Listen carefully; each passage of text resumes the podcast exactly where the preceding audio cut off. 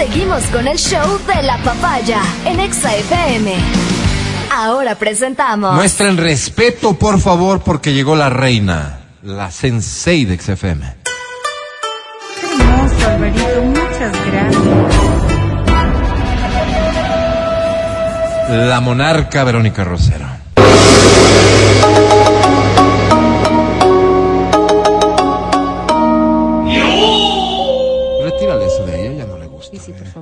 Aspiro a ser la reina de su corazón. Lo eres. Porque ustedes son realmente quienes alimentan mi día a día. Qué linda. Que la paz esté con ustedes. Contigo también. ¿Qué nos traes hoy, Vero, para alimentar la paz? Ah, y sí, y sí, sí, para alimentar la paz un poco, el entender cómo los gritos pueden causar un sinsabor tan profundo en las personas más allá de la edad.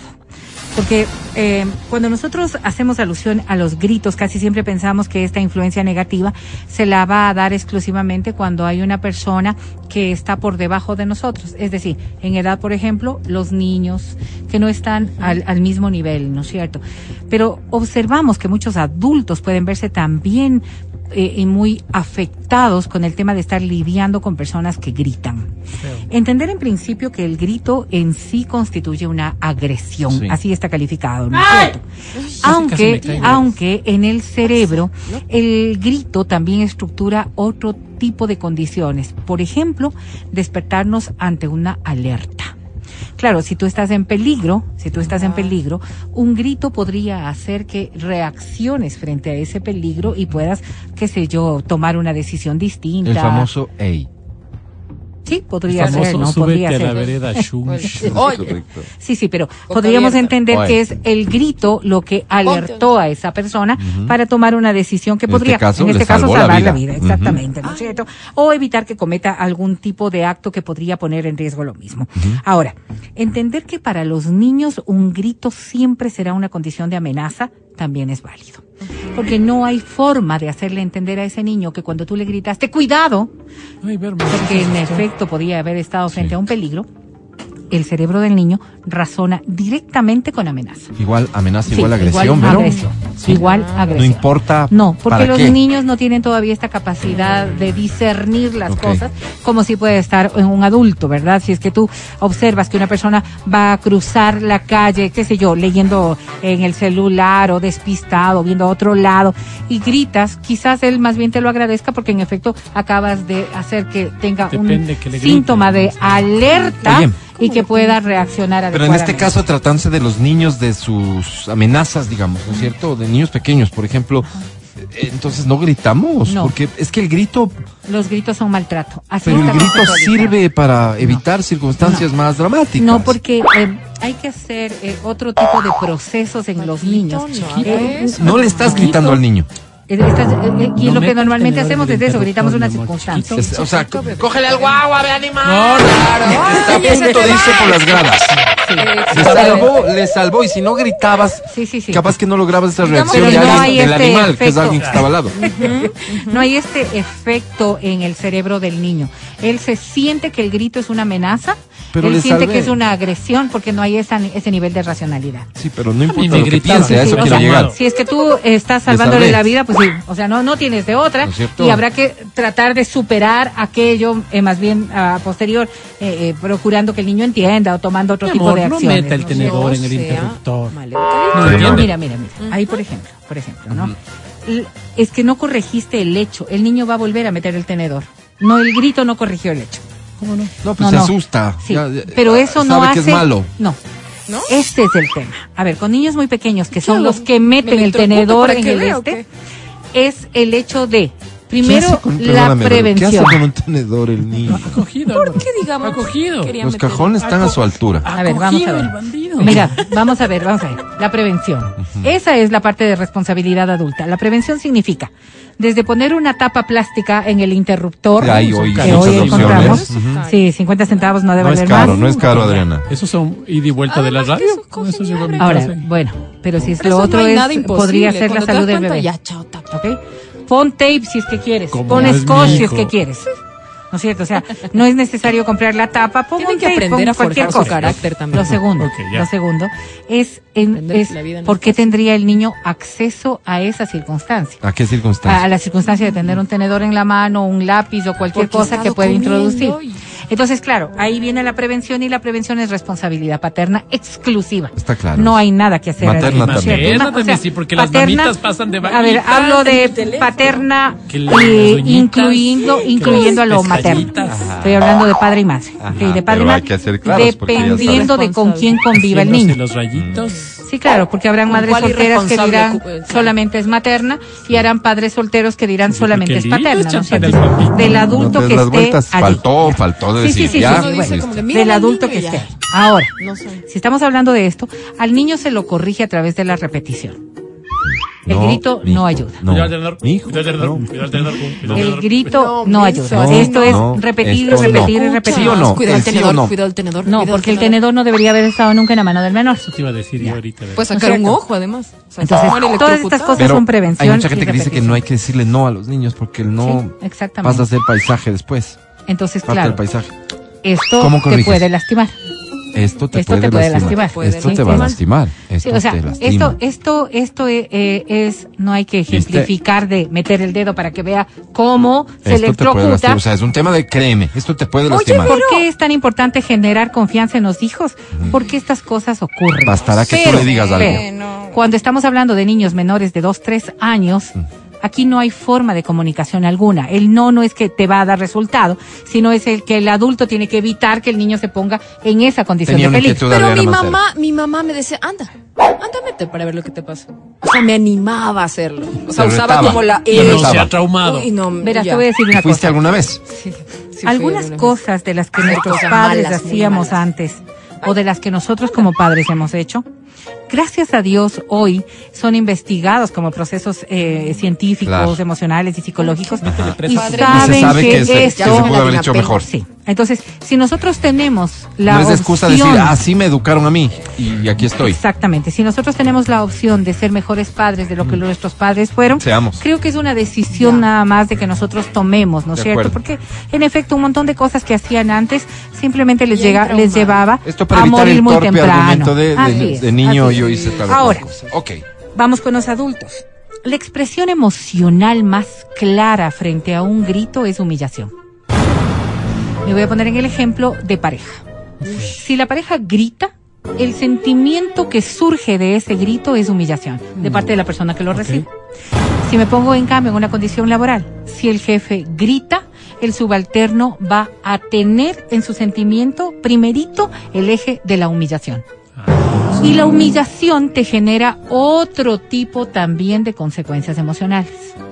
Entonces, frente a un grito, frente a un grito, la reacción básica del ser humano es sentirse agredido, maltratado, humillado.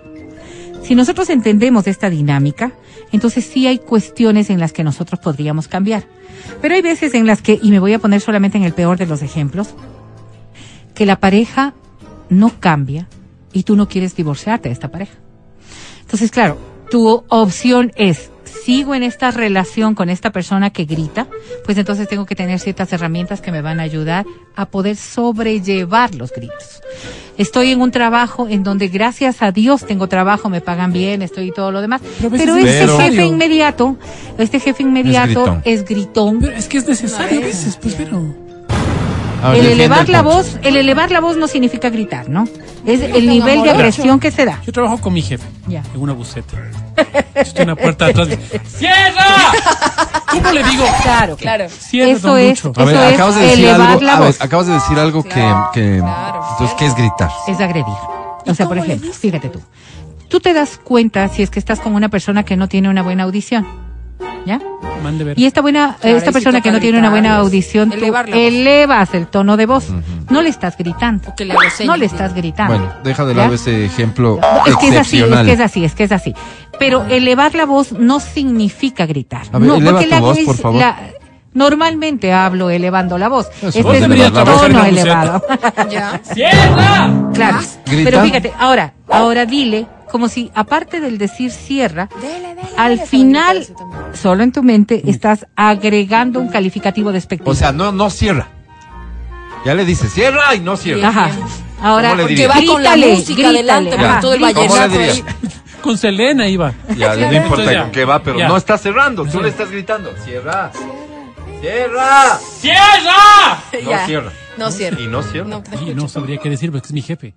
no, no importa, no música. importa, no importa. Hazte cuenta que es tu subalterno. Son Ya. socios. Pero ya avanzas un ¿Qué poquito más para que ¿Qué avance. Grítale agresivamente, grítale No, agresivamente. ya, y la- ya no, no, no Oye, tal y cual, cierra. Es que no está en mi naturaleza. Pero Mal haría yo. El tal y cual evidentemente ya marca un- Sí, una claro, agresión, no, ¿no, es cierto? Pero ¿qué tal? Eh, ¡Oye, cierra! ¿Qué parte no entendí? Le agregué el oye. Y ese es tu último cierra. día de A ver, ¿Mm? Esa, esa forma, ¿no es cierto? Esa ¿Eso forma. fue grito? Esa forma fue grito. ¿Por qué? ¿Por qué? Porque tú, tú generaste una acción de agresión. No, no era lo mismo de decirle, cierra, Alvarito, cierra, la puerta, Alvarito, cierra. No, no, no escucho. ¡Cierra! ¡De hijo! de- O sea, cuando hay un nivel de agresión, y este eso ejemplo es es tan, es tan básico, ¿no es cierto? Pero tú sabes cuando te están gritando, y por ejemplo, en una pelea, cuando te están gritando, es un nivel de maltrato. No, no podríamos decir que un grito en una pelea es un elevar el tono de voz. No hay forma de que una persona pueda decir, solo te estaba O hablando sea, un muy a más. conveniencia, muy a sí, conveniencia. Vamos a terminar No, no, en lo que no. importa aquí es lo que siente A la ver, persona no, que sí, recibe. Sí, sí, sí, pero ¿qué hacer? Contrólate. ¿Qué hacer? ¿Qué hacer? Entonces decíamos nosotros, estamos frente a un episodio en donde no puedo cambiar la circunstancia del grito. Pero ¿cómo me afecta a mí? Puedo al menos poner cierto tipo de pautas que eviten que esto me haga más daño psicológicamente. Lo primero es intentar controlarte. Y digo intentar porque hay muchas personas que difícilmente pueden controlarse respecto del griterío de otra. Coge aire y marca una distancia psicológica. El marcar una distancia psicológica es un proceso que sí toma su tiempo porque de- determina que tú tengas un ignorar. control de ti para que no puedas responderle como no no quizás, oigo, estoy de palo, como ¿no? quizás quisieras responder. Distancia ¿no? psicológica. Esta distancia psicológica significa respirar y sí, en efecto, podré callarse Ignora. y esperar. Ignora. Ignorarle, ignorarle completamente. Y cuando yo me siento ignorado, si yo estoy gritando y me siento ignorado, grito más. Sí. ¿No les pasa? Pues Sí, sí, sí, sí, sí. sí, sí, sí. Pero hay que, Entonces no parece hay tan buen que consejo. pues, desligarse de la Cierra, situación. Alba. Fíjate, ¿cuántas veces les habrá pasado a cada uno de Alvarito, ustedes que cierra. frente a un grito la otra persona llora? Cierra. No me oyeron, Me, ¿verdad? agarra- me agarraste No, el pues, dedo. Frente- Ay, ¡Álvaro, cierra! Dices, pero después A ver, que no una cierra. cosita, una cosita.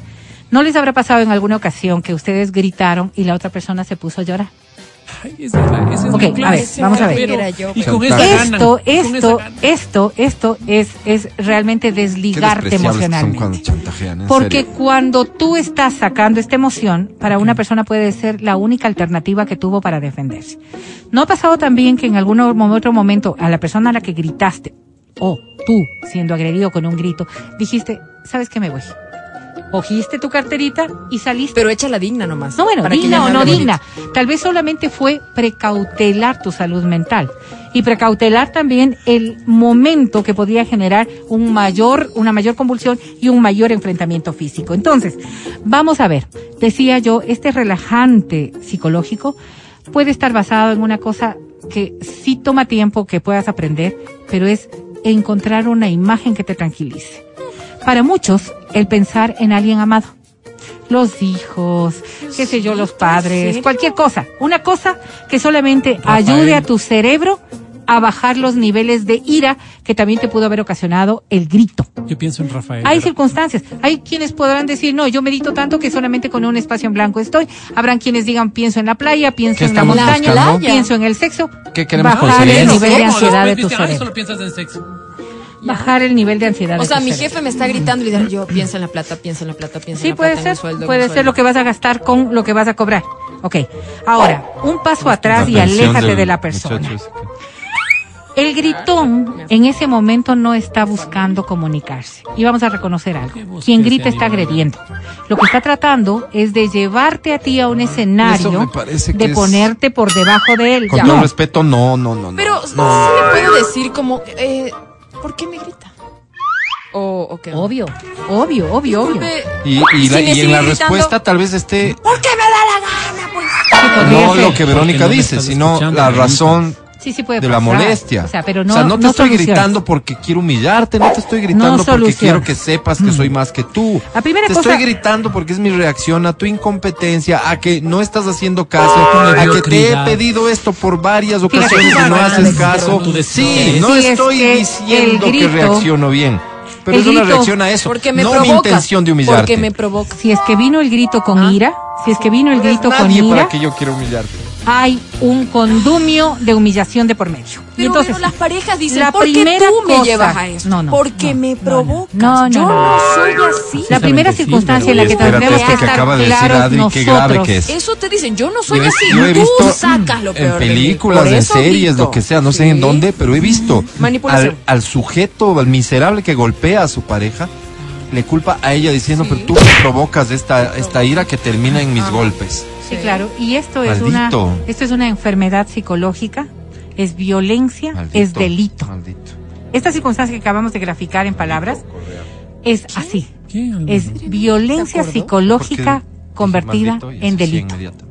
En Voy a delito. pensar en delito. Rafael, Rafael. Y nosotras, que somos las personas, nosotras o nosotros, hombres o mujeres, realmente no merecemos este tipo de maltrato. Y esta es una cosa en la que tenemos que estar primerito grabándolo en nuestra psiquis. ¿Qué es lo que pasa normalmente frente a una persona que, como decía en inicio, a través de la humillación logró mermar tu capacidad de reacción? Es que pensamos que nos merecemos. Y hay justificativo de, es que me llevaste a esto porque no hiciste bien el trabajo, porque no hiciste bien el deber, No, porque yo- no yo te hiciste bien decía esta esto, Vero, yo te decía esto de- Nadie merece, Tú dices, el grito siempre es porque tiene la intención de humillarte. de agredir. Entonces yo digo, no, no se me cruza por la mente humillarte. Tal vez es mi equivocada reacción a otra Que hay cosa. que corregir, Sin duda, que hay que corregir. sin duda. Pero no es mi intención Sí, humillar. y eh, cuando tú te das cuenta de lo porque que puede está ser un pasando con la otra en persona, relaciones, por ejemplo. Sí, una sí. relación de pareja. por ejemplo, ¿no es cierto? Si es que la otra persona siente que estás humillando y que el grito que es tú que no era que querías humillarla, que esta persona, esta persona tiene la clarísimo, cárcel. no me merezco este trato, me siento humillada y por tanto tenemos que corregirlo. Las opciones pueden ser desde romper la relación a la otra A que viene a denunciarlo, un paso. Mira, claro, este, de este mensaje sí. ayuda un poco a explicar Ajá. cosas que son importantes, no hay que dejarlas de lado. ¿Un grito puede ser agresión? Pregunto, dice esta persona. Cuando la sensei dice que los hombres somos simples y básicos, me siento agredido, Ajá. aunque no hubo No he grito. dicho, uti- no he utilizado jamás. ¿Eso es agresión? términos. Sí, sí has utilizado. Simples y básicos no he utilizado jamás. Lo que han dicho estos dos ciudadanos es que, ah, ya, otra vez nosotros ¿Verdad somos sí simples y básicos. En la vida podría yo decir, tengo esposo, tengo ¿Debo padre, tengo lo- hijo, tengo estás hermano. diciendo ahorita una disculpa? Si es que en alguna ocasión yo he ofendido a alguien, yo siempre pido disculpas. Pero Ofrécelas, Vero, gracias. esto gracias, jamás ha salido de mi boca. Qué lindo. Y si me lo demuestras, Qué lindo. yo renuncio. Denúncialo. Ah, Pero debería tener. Debería tener miedo si es que, digamos, mi pareja empieza con gritos. O sea, digo, de ley me, me- me puede golpear o, o es como un inicio. A ver, Adri, a ver, Adri. no Déjame, yo te eso. respondo, yo te respondo, yo te respondo. Me preocupa mucho la pregunta que estás haciendo. Porque yo digo, ¿no? Porque hay gente que dice, no, o sea, me ha pasado. De hecho, gente que tiene como que estos justificativos de, no, lo que pasa es que mi voz es así, yo no te estoy gritando. Qué miedo. Y tú dices, Adri. oye, a la próxima y mínimo y me pega. Y Adri. dicen, no, incapaz. Adri. Gracias. O sea, Adri, que te grite estaría bien, que estaría No, mal sería que no. te pegue. No, no, no, no, no. Pero me refiero a. O sea, claro, empiezan gritándote, faltándote el respeto de esa forma y que puede desencadenar. en No debería tener importancia alguna que tú consideres Sí, sí, si verdad. va a ser capaz o no de pegarte porque ya te está agrediendo con el Sí, grito. Claro. Mereces un Pero- poquito más, Adri. Pero, esperen, no, no, no, no, ya no. ¿Y si Pero esperen, ¿cómo pareja ya sí? Porque también, sí, sí tuve, tuve una pareja que tenía este, esta, esta cuestión de gritar cada vez que se exaltaba, gritaba un montón, pero así era con todo el mundo, ¿no? Ojo, no era conmigo. Y él decía, pero es que así yo no solo soy contigo, yo soy así con todo el mundo. Y es verdad, tenía una edad del burro, se disparaba, no, no, no, no, ese era grandecito. Se disparaba como loco y gritaba, no podía controlar sus emociones. Entonces yo decía, no, pues este tipo está loco. Perdón, o sea, ¿por qué terminaste con él? Por eso mismo. ¿Ya? Ahí está la respuesta. O sea, Y si los dos trabajan en el bus, ¿Cómo? ¿Cómo hacen para no gritar? Si gritan Una circunstancia que es básica y clara en, en- en el momento en el que nosotros podemos ver violencia es que en efecto a veces justificamos la violencia y la violencia siempre tiende a incrementarse. No, no, salvo que haya ya eh, algún tipo de terapia, tratamiento y demás, la violencia tiende a incrementarse. Lo que empieza con una pequeña falta puede convertirse en una cuestión muy grave. Si nosotros simplemente vamos justificando los hechos de incremento porque es que le di motivo, porque es que de, de verdad, o sea, las circunstancias es que estaban, o porque así es él, porque otra de las cosas que pues, se puede oír como frase repetitiva, así me conociste.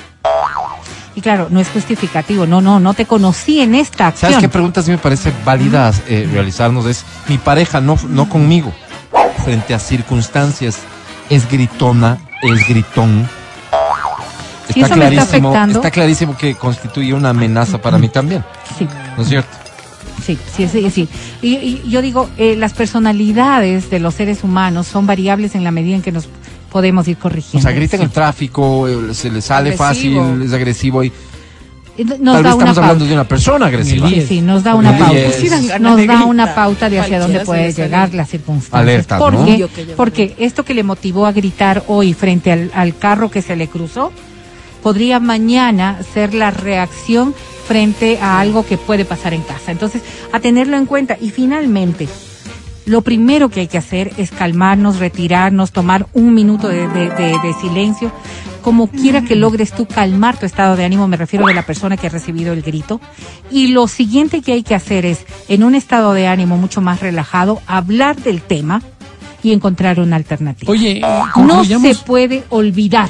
No es tan simple como el hecho de ya pasó Y en el trabajo. y ya pasó. Corten el hablarlo trabajo con jefe. tóxico. Hablarlo con la persona que te está Oye, agrediendo, hacerle conocer cómo te sientes. Concluyamos con el tema de que gritar no es normal. No es normal. Así. Entonces, la persona que tiene esta, esta conducta, sí sería bueno trabajar en el tema de Correcto. la inteligencia emocional, porque es, es sumamente complejo, porque no, no, no, no hay una, no hay una, no, No, no no, hay seguro una- es un justificativo quien más para- problemas va a tener. Claro.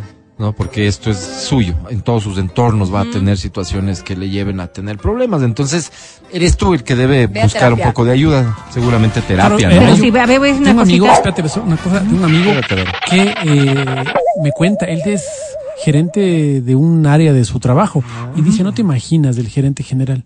No te imaginas, o sea, llega un punto en que es una bestia, es una verdadera bestia. Nos Se- se manda pero al cebo, bam, bam, bam, bam, bam. Dice, llega un punto en que vos dices, quiero otro trabajo. O sea, gano bien y todo, pero es tan, es tan brutal como te trata. ambiente, sí, claro. pero es el gerente general. ¿Qué tiene que decir ¿Me del trabajo aquí? No, o sea, las condiciones en las que podríamos Aquí. estar aquí, Aquí. aquí en la radio. ¿Qué tienen que decir del trabajo aquí en este programa? Yo estoy un poco intimidado en este momento, pero yo lo disimulo. Tú, Adriana, Yo, excelente. Verónica. De- Luego te hablo. Ah, sí, sí, sí. No, nada que decir. Pero bueno, Yo ofrezco disculpas si es que algún rato grité ¿Por qué algo. me Te decían por Pero aquí, hay algo. ofrecer es- esa de si es que he ofendido, ofrezco disculpas, no es ofrecer una disculpa, no hay conciencia de. Así es, exactamente por eso yo dije, yo no he dicho eso. y- Álvaro me forzó a decir que pido disculpas. No se puede pedir disculpas de algo de lo que uno no es consciente de haber Mm, hecho. qué punto Pero cuando esto. le demuestran Guárdenlo. el hecho, pero cuando le demuestran el hecho, uno puede tomar la decisión de disculparse si es que eh, amerita el acto, ¿no es cierto? Saber que otra persona estuvo ofendida ya es un hecho para disculparse. te grita y mucho, finalmente, mira este. O sea, finalmente, si le dice bótese de la ventana, usted se vota. No. No, tampoco es así. No. Yo te defiendo. No así. Finalmente, una circunstancia que es tan eh, eh, básica como el grito implica que no hay otro argumento para defender las cosas. Entonces, quizás una de las cosas que más debemos mental. es, No, es una forma de expresar. tratar de no no ser nosotros los causantes del grito, Ok, ¿ok? está bien. Para poder y, y como se sienta la otra persona siempre tendrá valía, así que por favor a tenerlo en cuenta, sobre todo en la relación de pareja. Muy bien, gracias mi querida Vero. Siempre son temas interesantes de charlarlos, ¿no? Y no se diga un martes a las 11 de la mañana. Martes 13 todavía, Alberto. Ah, mira tú, martes 13. Aquí en Ecuador, ¿qué, qué existe? ¿Martes 13 o viernes 13? Creo que los dos, ¿no? Martes. Martes 13. Bien, Martes bien. 13. Entonces, ten cuidado con lo que haces el día de hoy. Nosotros volvemos a jugar. No te vayas. Escucha el show de la papaya cuando quieras y donde quieras. Busca XFM Ecuador en Spotify. Síguenos y habilita las notificaciones. Vuelve a escuchar este programa en todas partes. En Spotify, ExaFM Ecuador.